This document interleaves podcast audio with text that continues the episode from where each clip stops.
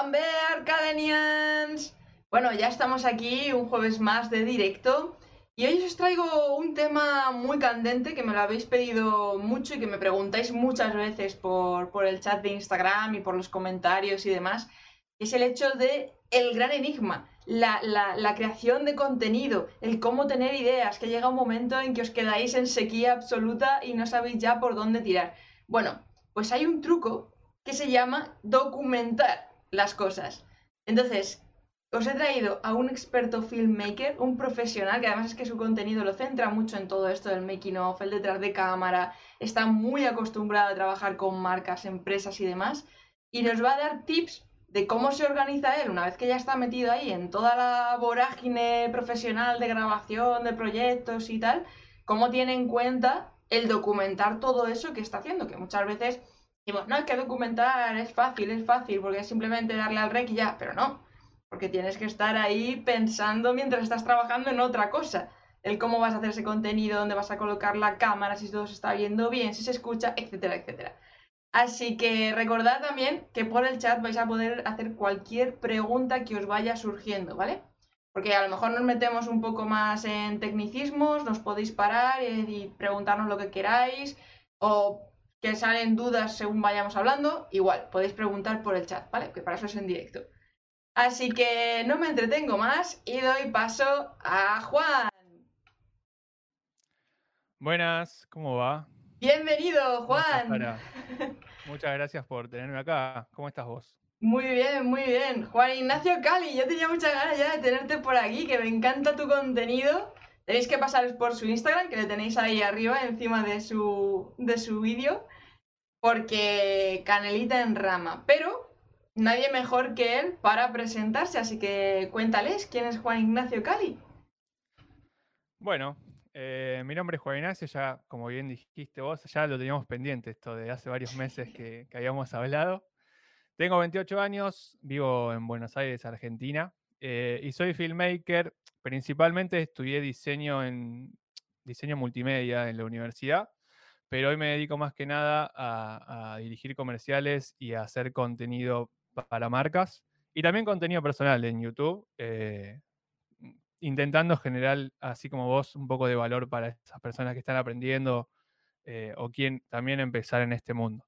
Pero bueno, ese es un poco mi, mi background profesional, digamos.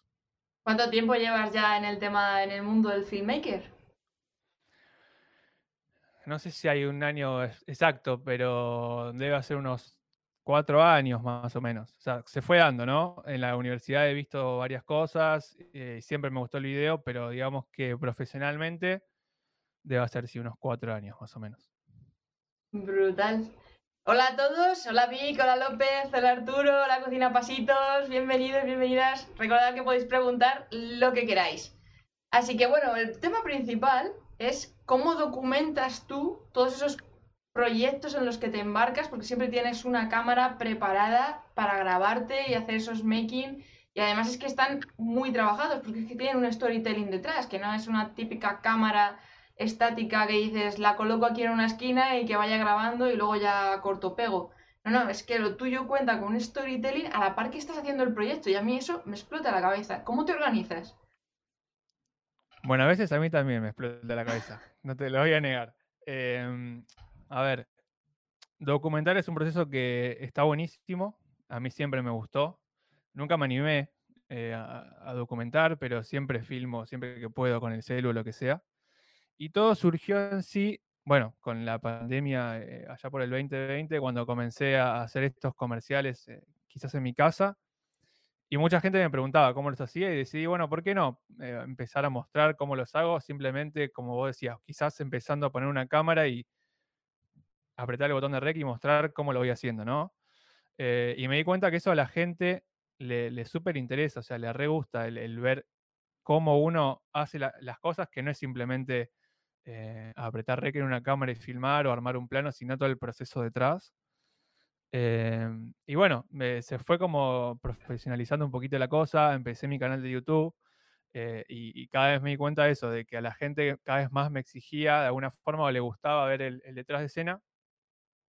Eh, así que bueno, es, es, sí, es de alguna forma un doble trabajo es como hacer vlogs, yo digo a veces lo mismo.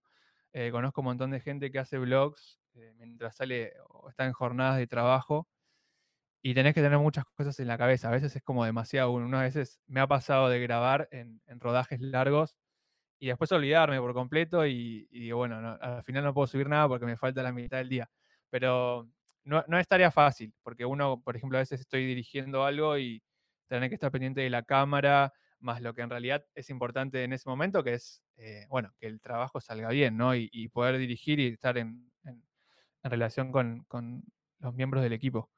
Pero en sí, bueno, volviendo, comenzó todo así. Ah, empecé grabando el detrás de escena con un celular, porque yo tenía una sola cámara y, bueno, la cámara B en este caso era mi teléfono con el tiempo me compré una cámara dedicada a, tener para, para back y a poco, bueno, fue, fue creciendo. Fui volcando más mi contenido a ese lado también, a mostrar un poco el por qué hago las cosas. Incluso a veces en mi Instagram eh, también lo hago con historias simples, de mostrar cómo, por ejemplo, ahora tengo este set. Eh, y cosas que para uno quizás son simples, porque lo hace todo el tiempo, para algunas personas no. Y capaz que de una historia sencilla, que para mí es algo de todos los días, alguien aprendió algo. Entonces, me parece que ahí está el valor. Me parece brutal todo lo que estás comentando porque estás tocando muchos puntos eh, que yo les repito mucho a las academias aquí en YouTube sobre el tema de la marca personal, de la creación de contenido, que es punto uno, puedes empezar tu plataforma y tu contenido enfocado en una temática que a ti te interese, pero luego tu propia audiencia te va a ir indicando qué es lo que realmente les llama más la atención y qué es lo que les gusta y tú has sido capaz de escuchar esas señales e ir enfocando más tu contenido, incluso empezando con un móvil, que muchas veces el mundo audiovisual, que la gente se satura de, claro, pero es que no tengo buena iluminación, no tengo buen sonido, no tengo una cámara buena, tal, tal, tal, y al final no arrancan. Y es que mmm, nadie mejor que tú para confirmárnoslo hoy en día con un móvil ya podemos hacer contenidos guays. Sí, brutales diría yo. Hoy en día las cámaras de los celulares eh, filman de manera asombrosa. Eh, obviamente, eh, lo que siempre digo, el, equipo ayuda, sí, obvio. Por algo grabamos con cámaras y no con un, con un, teléfono. Pero, como vos decís, no es una, una restricción decir no tengo equipos, no tengo luces, no tengo nada para empezar. De hecho, eh, cuando empecé a hacer esos comerciales que te comentaba, de los cuales en mi canal de YouTube o incluso en mi Instagram tengo el proceso, eh, comencé simplemente con mi cámara y un lente que tenía hace dos años y medio. Eh, no tenía ninguna luz, no tenía nada. O sea, las luces que conseguía eran de una casa de iluminación de acá cerca. Los pies de las iluminaciones eran pies de los platillos de la batería. Yo toco la batería y tengo eso. O sea, era manera de buscarme la, para poder hacer lo que yo quería hacer sin los recursos quizás. Y después te vas dando cuenta que van saliendo trabajos si realmente lo haces bien y lo haces con pasión. Y bueno, vas reinvirtiendo ¿no? ese dinero que quizás vas ganando en equipos, después todo llega. Pero, pero sí, hoy en día tenés que tener la idea y tratar de trasladarla, obvio. Claro, porque además has tocado también otro punto muy chulo, que es el hecho de que cosas que a nosotros en nuestro día a día, que nos pueden parecer rutinas, que nos pueden parecer aburridas, entre comillas, hay gente que le, puedes estar enseñando algo, pueden aprender, pueden conectar contigo, les puede sorprender o descubrir algo decir, anda, pues yo he estado siempre bloqueado o bloqueada en este punto y mira cómo Juan ha resuelto esto de esta manera, pues lo voy a probar a ver si a mí también me funciona. Que muchas veces también vienen por ahí. Sí, que es un poco lo que hacemos todos. Eh, no es que yo cree algo mágico de la nada. Yo también he, visto videos de personas que sabían más que yo en su momento o que siguen sabiendo más que yo y yo trataba de, con mi estilo intentar hacer algo similar. Y hoy en día, como vos decís, eh, o como dije yo, quizás armar una puesta de luces para mí, como lo hago todos los días, me es fácil, pero alguien que no lo sabe hacer, capaz que yo digo algo mínimo o un simple tip y eso ya le cambió o dijo, ah, mira, podía haber hecho esto. Es como esa sinergia que, que, se genera y eh, a mí también me, interesa siempre y hago un apartado, también tengo un podcast donde hablo eh, de cómo el artista o la persona que yo estoy entrevistando, cuál es su proceso de trabajo. A mí me interesa mucho saber cómo otra persona creativa procesa ese o llega a un resultado. Me parece que es lo más valioso más allá del resultado final. Y uno aprende de, bueno, de, ciertas cosas que, porque la otra persona piensa de otra manera diferente o tiene caminos para llegar a un resultado de otra forma y vas aprendiendo. Bueno, esto es igual. Eh, quizás yo con, no es que yo lo sé todo, ni ahí, no, no, no, no es creérsela, pero quizás yo por la experiencia de cuatro años sé por ir un poco más que alguien que recién arranca. Y eso, eh, nada, eh, poder volcarlo me parece que está buenísimo. Además que eso, esa, reflexión que acabas de hacer es brutal para la gente que tiene el síndrome del impostor muchas veces. De es que yo, ¿por qué voy a compartir esto cuando otra gente es mucho mejor que yo o es más superior o sabe más que yo? Siempre hay alguien al quien puedes enseñar que está con un nivel más por debajo de ti y que a lo mejor tu manera de comunicarlo, de expresarlo, de grabarlo, de, de tal, conecta mucho más que a lo mejor el del más pro del mundo mundial dentro de tu, de tu nicho de mercado. Entonces, Totalmente. lo que has comentado está genial para tener esa reflexión de decir, joder, no hace falta ser tope pro o llevar 25 años de expertise para poder mostrar lo que haces. Es que muchas veces a la gente le gusta también ver cuál es tu evolución desde, el, desde cero hasta el 100%, entonces tus errores, tus equivocaciones, los días que tienes buenos, los días que tienes malos, todo eso también eh, influye mucho en la creación de una audiencia. Sí, sí, ni hablar. Eh, primero que no, es tarea fácil. Yo no estudié eh, para ser profesor ni para brindar conocimiento. Creo que también es algo que, que se va aprendiendo y no es fácil. Como vos decís, hay gente que sabe mucho y que quizás no sabe explicar eso que sabe. Em, bueno, yo estoy en ese proceso de, descubrir un poco cómo enseñar o, por lo menos abrirme y decir, mira, yo hago esto y lo hago de esta forma, quizás te puede servir como te lo explico. Em, pero sí, eh, me parece que es un proceso que está bueno, ¿no? ¿Tú tuviste algún, en algún momento miedo de decir, me van a robar las ideas, me pueden copiar? Porque claro, tu parte es muy creativa y vuestra propuesta de valor principalmente se basa en vuestro proceso de creación, en vuestra generación de ideas, tus metodologías, etcétera, etcétera. Entonces, otra creencia limitante que hay a la hora de compartir contenido detrás de cámara es eso, es decir, me van a copiar y ya no voy a ser distinto a los demás. ¿Tú ahí cómo pasaste, cómo diste ese salto? Sí, entiendo lo que decís, es un pensamiento bastante recurrente. Yo creo que lo he tenido hace mucho tiempo, pero creo que es un pensamiento que quizás es un poco antiguo, ¿no? El, decir, no, yo me reservo mi, conocimiento para mí y ya. Primero porque es como, me parece que es un poco egoísta, ¿no? O sea, eh, el arte o la creación o el video está ahí, o sea, uno es como, trata de simplemente volcar una idea y trasladarla. Y segundo que... Eh, para mí, cuando vos te abrís y enseñás a otra persona, en realidad si vos tenés miedo que te copien, primero que lo, que uno hace tampoco es auténtico 100%, va, va tomando ideas de lo que te decía hoy, ¿no? De, otras personas, de otras eh, influencias que uno tiene. Entonces, esto es hacer un poco lo mismo, eh, tratar de, con mi estilo, intentar explicar lo mismo. Y me parece que si yo, por, suponete que yo te, te enseño algo, aprendiste algo, por más de que vos después hagas lo mismo que yo e incluso lo, lo puedas hacer mejor, eh, creo que siempre te va a quedar, ah, bueno, Juan, me, esto lo aprendí de Juan y me parece que esas conexiones, sobre todo entre artistas o filmmakers o creativos, llamémoslo como, como vos quieras, es lo que por lo menos a mí más me interesa, ¿no? O sea, yo enseñarle a alguien algo y que lo pueda aplicar, eh, incluso empezar a, a, vivir de eso. A mí a veces me hablan muchas personas por Instagram que me preguntan, eh, che, mira, dejé mi trabajo y quiero empezar a hacer video y vi un montón de tus videos y me inspiraron. Y para mí eso es increíble, ¿entendés? Eh, para mí es, va por ahí, es por ahí. Es la magia del mundo digital en el que vivimos hoy en día. Es brutal. No, no, estoy 100% de acuerdo con toda la reflexión que acabas de decir. O sea, es que yo pienso exactamente así. Mira, de hecho, nos pregunta por aquí Agus eh, que si con el tema del contenido de YouTube estás viendo que te lleguen clientes también. Sí, eh, la verdad que sí. Es algo que también me sorprende mucho. Eh, y siempre vuelvo a, este, perdón si me pongo repetitivo, ¿no? Sin problema. Siempre vuelvo a, estos comerciales que yo empecé a hacer en mi casa, porque para mí fue un quiebre en un montón de aspectos.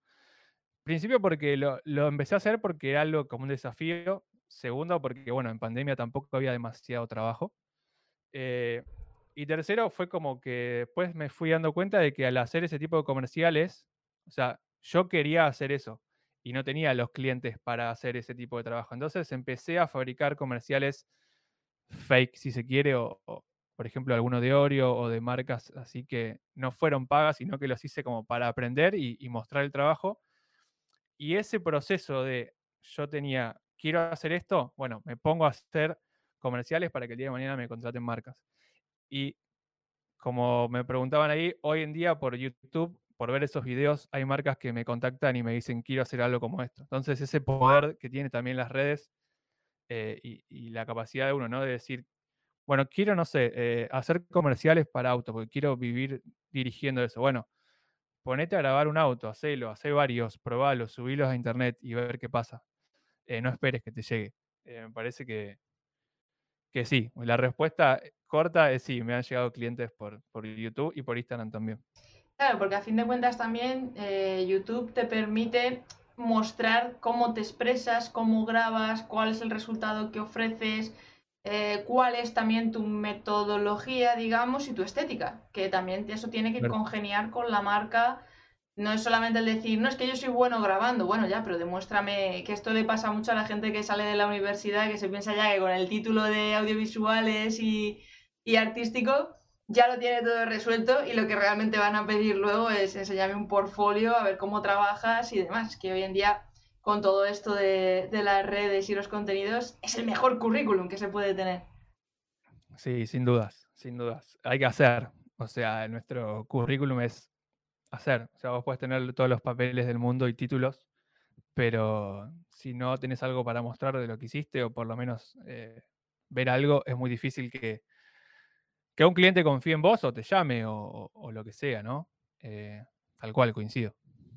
Eh, preguntan por aquí que si es viable hacer el portfolio en Instagram. Yo interpreto esta pregunta de modo que en lugar de tener una página web, enfocar todo el portfolio a colgarlo en Instagram.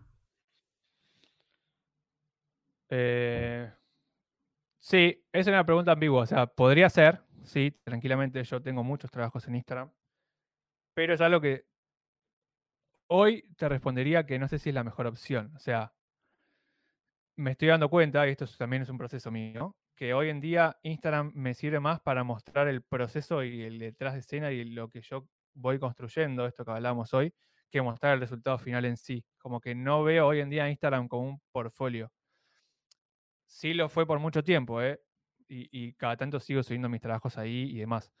Pero en lo posible, si pueden tener una página web o incluso Vimeo o, algo, o Behance o alguna otra página para dedicar a tener portfolio, muchísimo mejor. Si están empezando y quieren mostrar por ahí, bienvenido. Cualquier lugar donde puedan subir para mostrar contenido, háganlo. 100%. Hombre, lo bueno que tiene Instagram es que te, te da visibilidad y cierto alcance, pero a fin de cuentas no es tuyo. Quiero decir, si de repente Instagram desaparece, has perdido todo el trabajo que has hecho, toda la audiencia. Entonces, siempre es recomendable tener esa página web con tu propio dominio, que al menos tienes ese cierto control de decir, pues voy captando los leads y de ahí ya los voy convirtiendo. Y si pasa cualquier cosa, los puedes redirigir a otra plataforma que tenga tirón nuevo, ¿sabes? Porque las plataformas de redes sociales van y vienen. Está bien aprovecharlas para esa visibilidad y ese alcance, porque si no, por ejemplo, yo a Juan no lo habría conocido sin Instagram. Porque a partir de Instagram ya me fui a su YouTube y ya vi ahí todos los vídeos y dije, wow.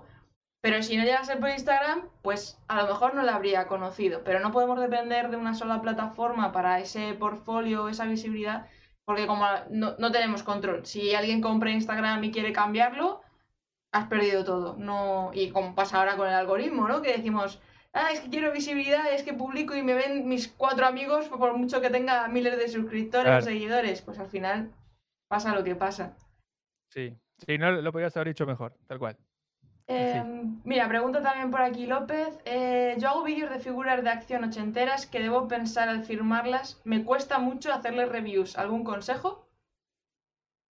En plan, consejos para, para, reviews de, de figuras ochenteras. ¿Cómo, debe procesar esa creación de contenidos a la hora de, prepararse unos reviews?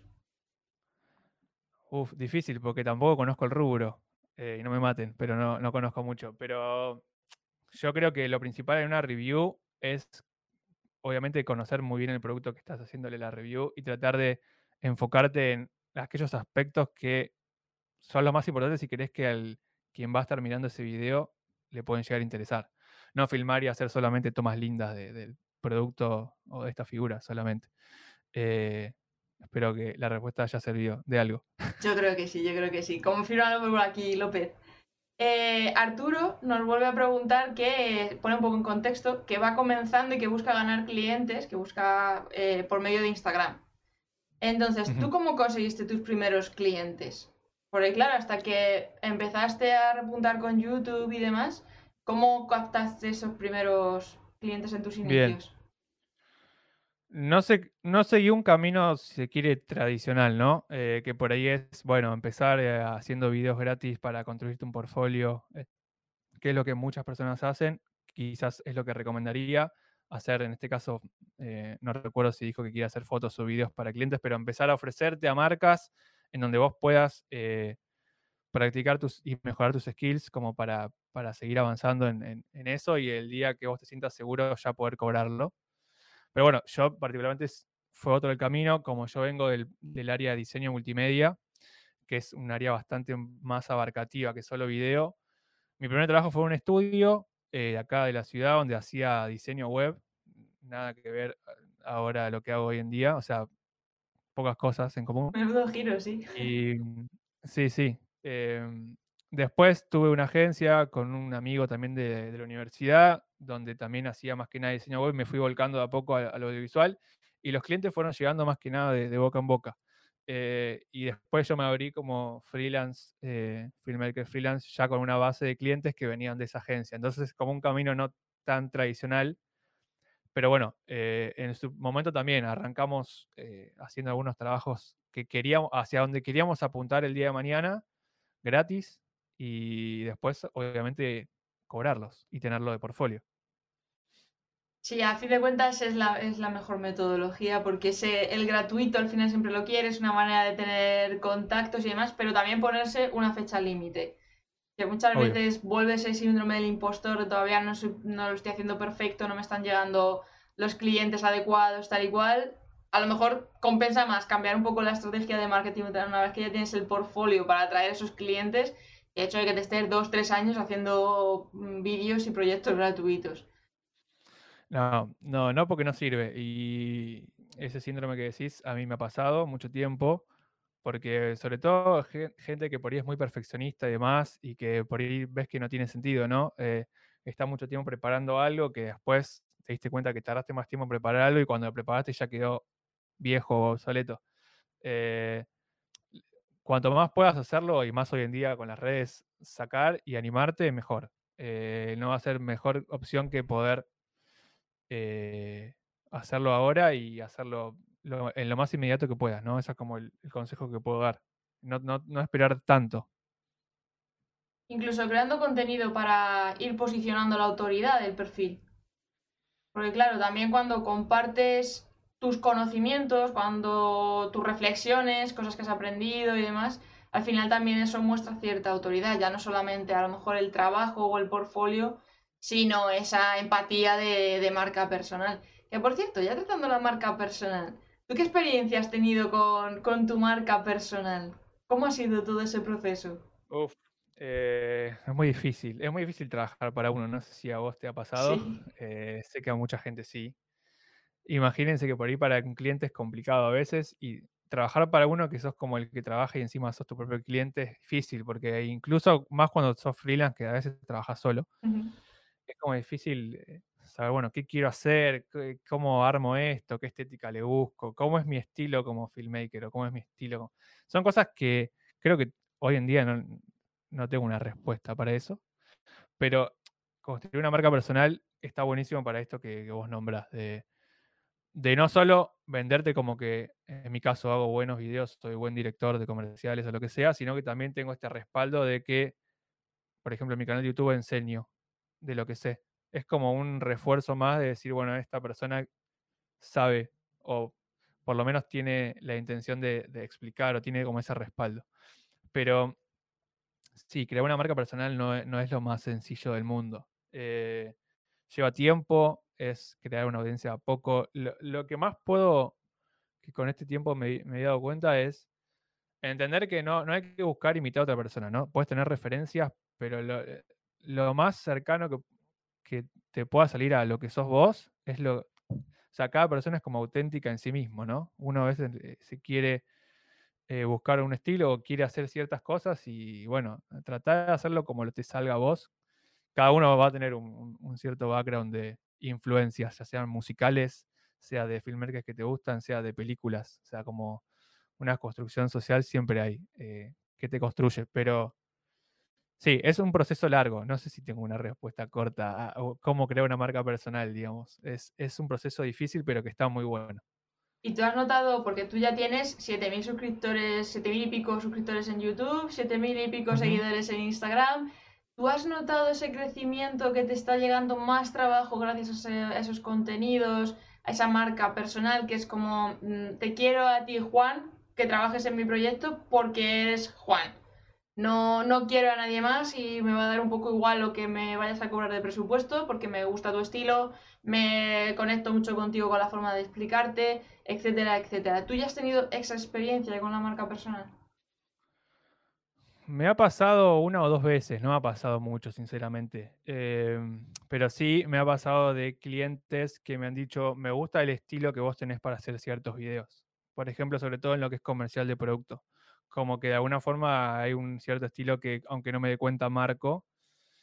Eh, y a eso a, ciertos clientes les gusta. Después, eh, creo que, no sé si estoy a la altura de decir, bueno, puedo cobrar lo que yo quiera y, que, y poner un, un rate de, precios. Quizás el día de mañana lo, lo pueda hacer. Pero sí, me ha pasado con uno o dos clientes, no más que eso. Pero bueno, es un camino también que hay que seguir construyendo. Sí, que, que, que, llevas cuatro años solo, o sea, y va muy bien, va muy bien. ¿Tú has tenido la experiencia de mm, segmentar tu nicho de mercado? En plan, ¿solamente hago vídeos de producto o tocas varios tipos de vídeos? Eh, bueno, eso también. Ah, me gustan como muchas... Me cuesta mucho cerrarme a decir hago solamente video de producto, porque también me gusta hacer vídeos de viajes o también me gusta hacer documentales, que no he hecho muchos, pero, o sea, sí, lo que hoy mejor me funciona en mi marca personal, en mis redes y con clientes, de lo que más trabajo son comerciales de productos, si se quiere, o fotoproducto. Pero me cuesta cerrarme solo a eso. Eh, creo que tampoco es necesario rotularlo. A veces me, exijo mucho decir solo hago esto o solo hago aquello. Y...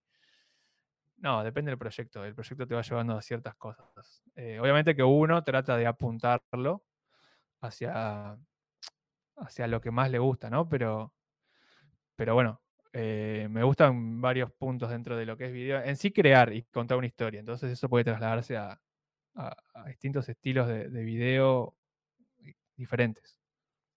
Me gusta ese enfoque porque, a fin de cuentas, en este sentido, el productor es tú. Es decir, tu forma de pensar, tu forma de procesar es lo que la gente consume y lo que te van a querer comprar o contratar en ese sentido. No tanto el hecho, a lo mejor, de estoy especializado en tema de vídeos de productos, sino en cómo tú procesas todo ese trabajo de visual.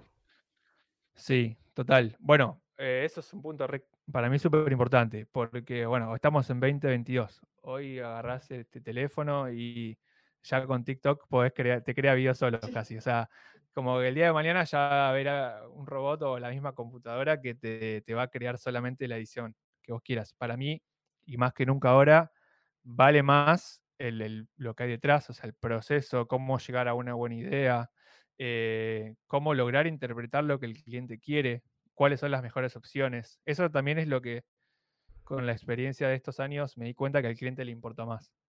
Eh, más allá de que hagas el mejor video del mundo, o, que también de alguna forma es medio subjetivo, el, estar con el cliente, entenderlo, recomendarle, decir, che, la verdad que, que te gastes tanto dinero en hacer esta publicidad, no sé si tiene tanta, no sé si va a valer tanto la pena. O sea, como esas cositas que no todo el mundo las hace, porque por mí mejor, o sea, si yo te vendo un video súper caro, mejor obviamente para mí en términos monetarios, pero quizás esa persona no vuelve más a trabajar conmigo porque eh, le vendí un video que quizás sé que no le iba a servir. Em, así que ya me olvidé la pregunta que me habías hecho, pero No, no, no, pero sí, sí, sí lo has contestado, sí. Porque ya esto también me lleva a otro tema de hacia dónde crees que va dirigido el mundo del contenido en vídeo. Porque entre TikTok, los reels, eh, como que todo mucho más rápido, hay muchísimo storytelling, porque una de las cosas que yo veo con TikTok es que hay un storytelling en, 30 segundos, porque cada vez va aumentando un poco más los tempos, pero 15-30 segundos se tiene que contar una historia con su inicio, nudo, desenlace, tal, tal, pero todo en vertical y la gente como que se está acostumbrando al vertical y sin embargo, claro, perdemos información al ser en vertical, porque claro, en el horizontal tenemos mucha más información de paisajes, de datos que podemos dar y demás. ¿Hacia dónde crees que va todo esto del contenido en vídeo? Eh, buena pregunta. Sí, tengo muchas emociones encontradas con eso. O sea, me considero relativamente joven, por lo cual no, no soy una persona que dice, no, el formato vertical no sirve para nada, pero soy mucho más tradicional, el que le gusta mucho más el formato wide, ¿no? O sea, no solamente por lo que decís, que cierto que es medio antinatural el, formato vertical y demás, sino porque también en el lenguaje, y por ahí acá ya me pongo un poco más técnico, pero nos pasa y nos pasó con colegas que trabajamos hace poco, que te exigen formato vertical y también que sea eh, los dos, ¿no? Porque tiene que funcionar en la cantidad de redes que se pueda, hacer TikTok, Instagram, Facebook, YouTube. Y uno se tiene que acotar a eso, entonces tenés que empezar a hacer planos mucho más angulares para que después te entren en el plano. Entonces, como que ya no podés elegir qué lente querés usar, como que se pierde un poco ese lenguaje, es, mi perspectiva, ojo. Entonces me, parece como más complicado. Em, pero sí es cierto que está virando todo eso, está virando mucho más a TikTok. De hecho, creo que hace poco uno de los CEOs de, de Instagram dijo que ahora solamente están apuntando 100% a contenido vertical y toda la pantalla, o sea, como que apuntan a eso y el mundo va a eso. Y bueno, de alguna forma habrá que adaptarse, ¿no? Em, por lo menos quizás para algunas cosas y en otras podremos tener eh, y hacer el lenguaje que queramos. Por eso también yo creé mi, canal de YouTube donde yo puedo expresarme libremente sin que un cliente me venga a decir tiene que ser en este formato. Em, pero sí, está mirando a eso y también es un poco difícil, a veces estresante para nosotros. Por lo menos a mí me pasa que en, hoy en TikTok, en tres segundos, si no te llamó la atención algo, o a veces en menos, scrolleas y scrolleas y scrolleas. Entonces, es como, bueno, necesito un video que sea el mejor video y que en tres segundos llame la atención. Y es como mucha data, ¿viste? Entonces, eh, nada, creo que apunta a eso, pero es difícil digerirlo a veces. Sí, a fin de cuentas, eh, la gente está tirando a consumo rápido y, lo que tú dices, hay tantísima competencia y la atención es tan mínima que en los tres primeros segundos hay que captar esa atención y a fin de cuentas, claro, a la hora de documentar, ¿qué, cómo procesas tú eh, el contenido en TikTok para llamar esa atención al principio, en los tres primeros segundos, con algo que es un making, que es una documentación? ¿Qué tip podrías dar ahí de llamar la atención y que la gente se quiera quedar a ver el resto del vídeo? Bueno, eh, no sé si yo lo hago a la perfección. A veces eh, prefiero, no, no, busco perfectamente eso en mis videos, pero tenés que generar alguna cierta, o sea, como un cierto, no me sale la palabra ahora, pero a quien esté mirando alguna cierta incógnita, alguna cierta pregunta que vos le vas a resolver después. Como que por eso muchas veces arrancan con alguna pregunta. Si vos miras a un video rápido, te preguntan, hey, como, ¿qué pasa si? O como tenés que generar una cierta incógnita para después resolverla en lo que queda del video. O llamar la atención con alguna seguidilla de tomas rápidas para que si vos pones un plano súper largo, es probable que la gente los cole. Eh, como digo, no soy un experto en captar la atención en tres segundos, me cuesta muchísimo, pero sí he visto videos que van o recomiendan eso, ¿no? De, bueno, disparar con alguna pregunta, algo que puedas responder, una incógnita. Eh, algo puede ser de ese estilo. ¿Tú con tus contenidos de YouTube utilizas las otras redes sociales para dirigir tráfico a tu canal? Sí, Instagram principalmente. ¿Y cómo es ese proceso? ¿Lo haces por, por stories o te creas un pequeño resumen del vídeo para que luego la gente vaya para allá? Historias sí, eh, 100% todo el tiempo. eh, más ahora que nos permite poner link, eso está buenísimo. ¿Y que han aumentado la Eh, duración? Y que han aumentado la duración. Sí, sabes que yo tenía hace un mes eh, que podía poner un minuto y ya no, ahora volví a los 15 segundos, no sé por qué. ¿Ah, sí? Pero sí, sí. Viste que van probando cosas y. Por eso te digo que a Bueno, mí y- el Sí, algoritmo... sí. Va raro. Y después, dependiendo del video, a veces sí hago o, o subo alguna especie de, de foto enseguidilla que cuenta un poco lo que va el video o un mini reel de, de un resumen de lo que es el video como para redirigir a la gente allá.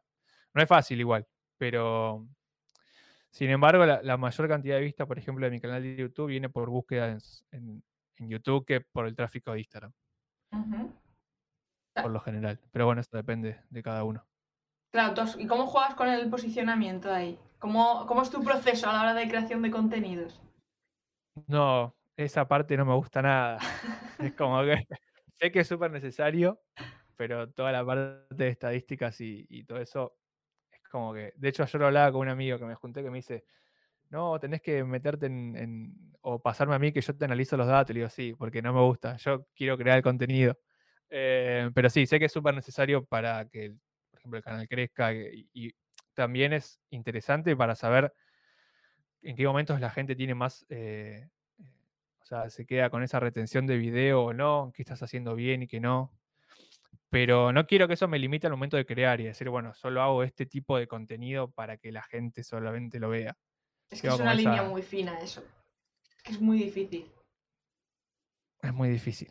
Es muy, muy difícil. Sí. Pero ya quitando tema de estadísticas y analíticas y tal, tú cuando dices, me voy a poner a grabar un vídeo, tú te creas un guion, eh, te lo estructuras de Ah. alguna manera, Mm, ¿cómo haces ese proceso de, de preproducción, digamos? Bien. Sí, guion siempre aprendí que es clave. O sea, tengo que tomarlo como si fuera un trabajo para un cliente. Porque si no, te das cuenta, incluso a veces cuando hago vlog no lo hago, pero cuando no lo hago me doy cuenta de que debería haberlo hecho. Tienes que hacer un guion te de un blog, es para todo. Sí, obviamente en un blog no vas a hablar tan concreto como cuando ahora hablo a cámara, sí, pero sí tener, decir, ok, voy a salir a grabarme en un blog y por lo menos tener ideas de, quiero tocar estos tres puntos, por ejemplo. Eh, porque si no estás eh, frente a la cámara y no sabes qué decir, sumado que si recién arrancás y sos medio vergonzoso como yo, no, terminas no grabando nada. Eh, pero sí, clave tener un guion de lo que querés contar, que últimamente le estoy metiendo mucho más a esa parte porque me di cuenta que es súper importante de tener bien concreto qué querés hacer y ahí te das cuenta si algo hasta a veces eh, está bien o no en, en el mismo guion, si puede funcionar lo que vas a decir o no. Como- después de eso, lo que suelo hacer es una tabla de lo que llaman shot list, como de planos que necesito, sobre todo los B-roll, si tengo que hacer alguna review de producto, bueno, ok, necesito tomar eh, de un lente que estoy haciendo qué cosas en específico, ok, el lente girando para mostrar tal cosa. Bueno, cositas así. Y después, bueno, la parte de grabar y la edición. O sea, son varios pasos. No es tan sencillo como se ve en el, en el video final, pero como todo proceso de producción. Tiene una preproducción, un guion, el momento de rodaje y la post. Brutal.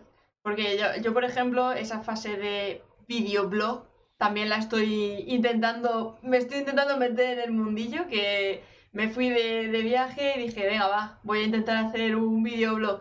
Nada, escucha, no he salido delante de cámara ni un momento. eh, Ha sido todo grabar recursos y ya veré a ver qué monto Sí, sí. porque soy incapaz de hablarle a la cámara. Entonces, lo del tema de tener sí. un pequeño guion para el videoblog, pues eso me ha generado ahí un poco de, uh, eso es interesante, pero me resulta complicado. Pero claro, no sabes tampoco cómo se va a desarrollar el día en ese sentido. No, obvio. eh, no es fácil, ¿viste? Hacer un blog que vos lo ves tan natural de la gente que hace blogs y es re difícil. Eh, también, como no hace mucho tengo mi canal, yo también voy probando a ver qué contenido me gusta. Quizás no sea lo mío hacer blogs o quizás mi contenido. También es cuestión de ir probando cosas y después vas dejando de lado. Eh, obviamente el blog, como decís, va, depende del día, van sucediendo ciertas cosas, pero trato, a veces no me sale, de decir, ok, más o menos hoy quiero hablar de esto, de, de cómo vamos a hacer el detrás de escena de este comercial y usar una pantalla verde y tratar de explicar algo. Capaz que después no me sale, pero mínimo lo guiono un poquito, por lo menos en mi cabeza a veces. Porque si no, eh, no sabes de qué hablar, te ponen la cámara ahí y decís, ¿y ahora qué digo? Sí. Me he encontrado, me he encontrado en esa situación alguna y otra vez. Sí.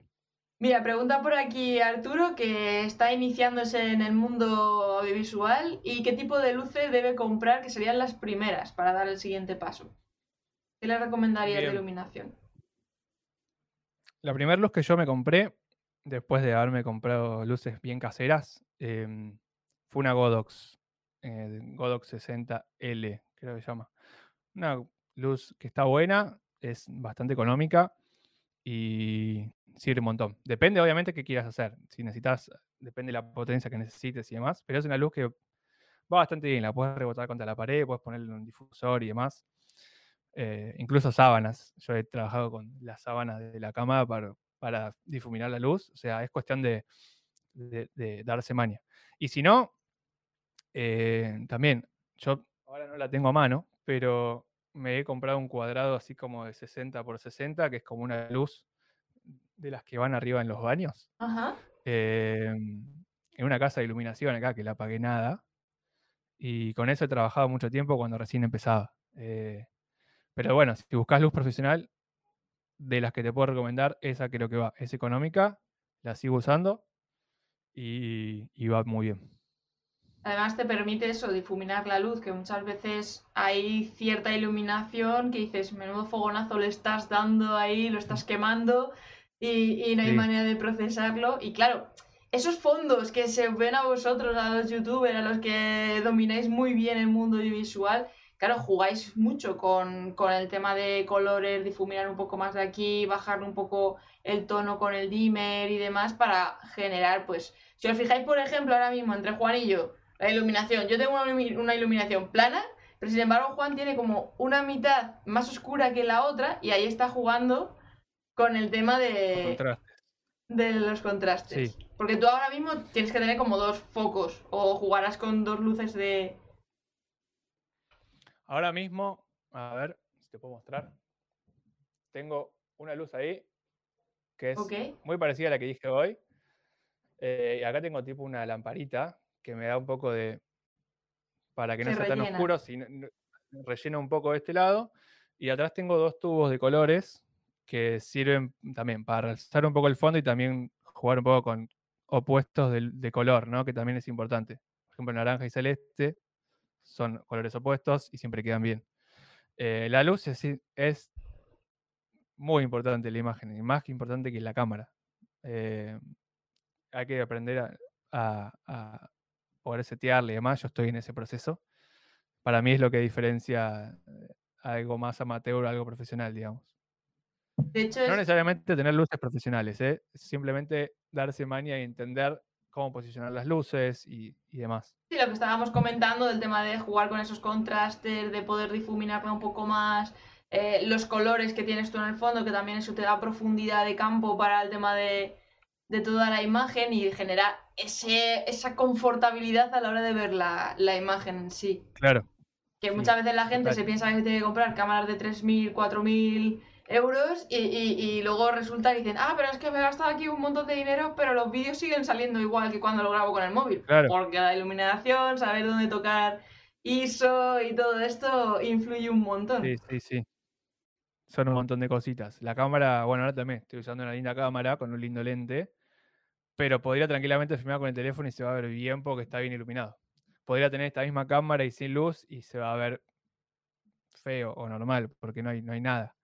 Eh, sí, la luz es más importante. Diría que hasta inviertan primero en buenas luces o comprar luces, que fue lo que yo hice, y después pasar a cámaras si quieren cambiar la cámara. O sea, obviamente, si no tienen cámara, ir por una cámara económica al principio, pero no se compren una cámara de 3.500, 4.000 dólares o euros. eh, vayan a, estas cosas, inviertan en luces, inviertan en, en audio, que es súper importante también si quieren hacer eh, cuestiones audiovisuales. Te preguntan por aquí que si eres de Argentina. Sí, soy de Argentina, hablo con Lash. Creo que se nota ahí un poco. Sí, sí. Pero sí, o sea, el tema de, de cámaras, de. Porque además es que parece que el mundo visual está como al alcance de todo el mundo, que pasa muchas veces de. ¡Hala! ¿Me vas a cobrar tanto por hacerme un vídeo que va a durar un minuto? Cuéntales, ¿cuánto es el proceso de un vídeo de un minuto? A ver, es lo que yo siempre digo. Eh, a veces uno a hablar esto se pone un poco soberbio, pero no, intenta educar un poco al cliente de que no es tan sencillo todo. Y tampoco depende de la duración. Un video de 10 minutos puede valer muchísimo menos que un video de 15 segundos. Imagínate una publicidad para el Super Tazón, eh, el Super Bowl de cosas. ¿Cuántos millones de dólares sale? Exacto. Eh, y son 10, 15 segundos, quizás, o un poco más.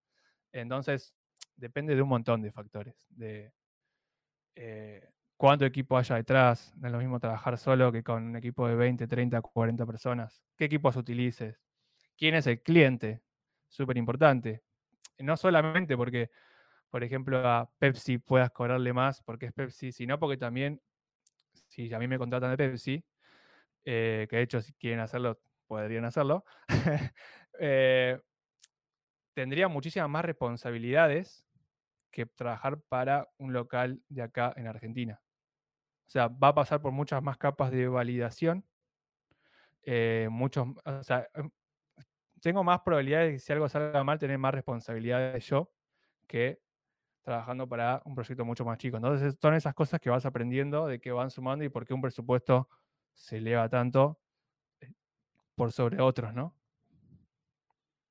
Claro, o sea, a fin de cuentas también es que es, eso, la calidad y por eso también hay tanta diferencia entre un vídeo un tipo de contenidos para empresas grandes o empresas más chiquitillas. Porque claro, a ti también te contratan no solamente ya para hacer publicidad como tal, sino también supongo que para el tema de creación de contenidos un poco más diarios. ¿A qué te referís? Perdón. Por ejemplo, para tema de creación para una marca de Reels, que tienen que estar subiendo ah, constantemente y demás. Sí, sí, total. Son trabajos diferentes. Em, a mí me gusta más, obviamente siempre que se puede elegir tomar más eh, comercial, pero también trabajo con, marcas haciendo contenido, no sé si diario, pero quizás sí mensual, eh, donde el lenguaje es otro y donde también el esfuerzo, calidad es otro, porque ok, ahí quizás vendes más, que importe más el objetivo del contenido que haces por sobre la calidad y la cantidad también. A veces que necesitan tener más contenido con un cierto objetivo claro que hacer y montar una superproducción con 10 personas, 15 personas para un solo comercial. Claro. Es que la estrategia que hay detrás también es muy, muy importante en cuanto al tema del contenido. A la hora de pensar esos vídeos, a la hora de pensar ese presupuesto y demás. Sí, sí. Sí, sí, total. Eh, pregunta por aquí, Vic, que no, no, entiendo muy bien la pregunta, a ver si tú la sabes. Eh, ¿Se te fue difícil importar Light a Argentina. No sé lo que es Nan, Light. Ah, ok. Sí, Light es una marca de luces. Ah, vale. Em, bueno, la realidad fue que Nightlight me contactó a mí por mi canal de YouTube. Y ahí volvemos a lo de hoy. Eh, como, y, esto es lo loco. me mandaron desde la marca a Argentina. Fue, y te comento, Sara, por ahí, porque por ahí vos no, no, vivís acá en Argentina y no sabes, hay muchísimos problemas para la importación y, y todas esas cosas, en restricciones y demás. Pero sí, me la han mandado ellos, hubo problemas con la aduana y demás, pero las pude hacer pasar, pero no las he comprado yo, me la han mandado para hacer reviews y hoy, por suerte, trabajo en conjunto con ellos haciendo contenido. Em, y también, lo loco, ¿no? De, que comentaba hoy, yo empecé haciendo eh, comerciales porque quería apuntar a eso con luces de acá y hoy una marca de luces me envía luces para poder trabajar por ver mis contenidos de YouTube, ¿no? Entonces, nada, me, parece súper interesante esto de poder compartirlo porque, nada, pongan afuera el trabajo que hacen porque los puede ver gente que no se imaginan que nunca en, otro momento lo puedan llegar a ver como una marca de luces. 100%, o sea, es el, es el mejor ejemplo y casi el mejor cierre para, la charla de hoy porque Lo, engloba todo lo que hemos estado hablando.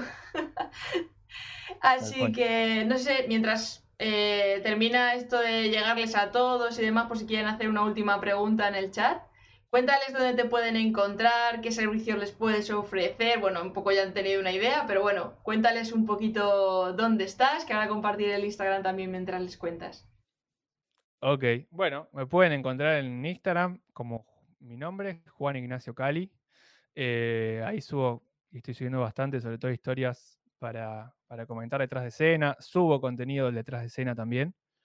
Eh, y después en mi canal de YouTube, que ahí donde explico más a fondo eh, cuestiones relacionadas a cómo hacer comerciales, iluminación, cómo editar ciertas cosas, algunas más avanzadas, otras más para principiantes. Pero bueno, en esas dos redes estoy eh, creando contenido para gente que recién arranca y gente que quizás no arranca, pero que tiene dudas y quizás en una de esas eh, se puedan resolver.